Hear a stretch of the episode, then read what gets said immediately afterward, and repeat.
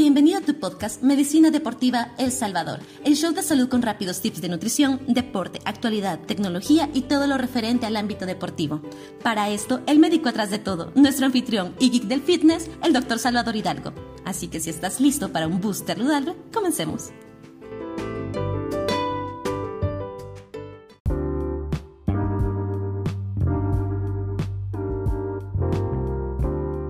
¿Qué es el síndrome metabólico?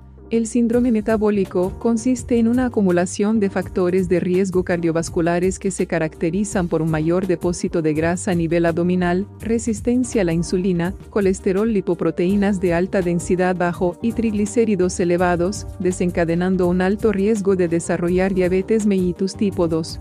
Las causas asociadas a esta condición son una combinación de factores genéticos y ambientales asociados al estilo de vida, donde la obesidad abdominal y la resistencia a la insulina juegan un papel fundamental.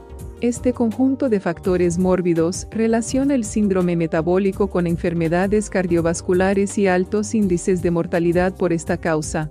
Otro factor para tener en cuenta es que más del 80% de las personas obesas son insulino resistentes. Además, con el aumento de la grasa visceral también crecen los niveles plasmáticos de ácidos grasos libres, lo que facilita la producción de glucosa, síntesis de lípidos y secreción de proteínas protrombóticas. Un menor uso de la glucosa en los adipocitos y las células musculares, con una mayor producción a nivel hepático, es la causa de hiperglucemia, hiperinsulinemia y mayor predisposición para generar diabetes mellitus.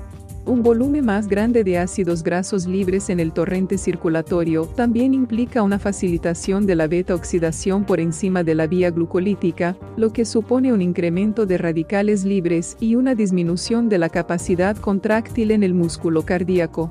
Origen del síndrome.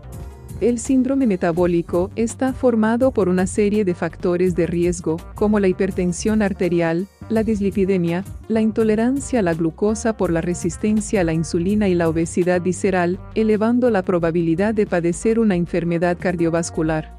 Fue descubierto hace más de 80 años y ha recibido diversas denominaciones a través del tiempo. Por otra parte, no se trata de una única enfermedad, sino de una asociación de problemas de salud que pueden aparecer de forma simultánea o secuencial en un mismo individuo, causados por la combinación de factores genéticos y ambientales asociados al estilo de vida. La presencia de síndrome metabólico se relaciona con un incremento significativo de riesgo de diabetes, enfermedad coronaria y enfermedad cerebrovascular. ¿Cómo detectar el síndrome metabólico? Según el Programa Nacional de Educación sobre el Colesterol, para que un sujeto sea diagnosticado de síndrome metabólico, este debe presentar al menos tres de los siguientes criterios. Circunferencia de cintura. Hombres mayores de 102 centímetros y mujeres mayor de 88 centímetros.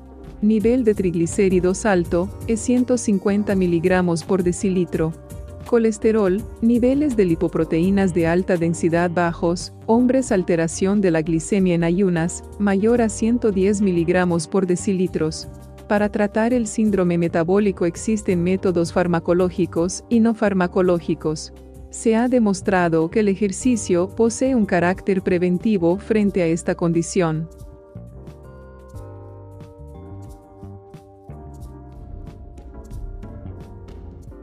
Gracias por estar con nosotros hoy en el podcast Medicina Deportiva El Salvador.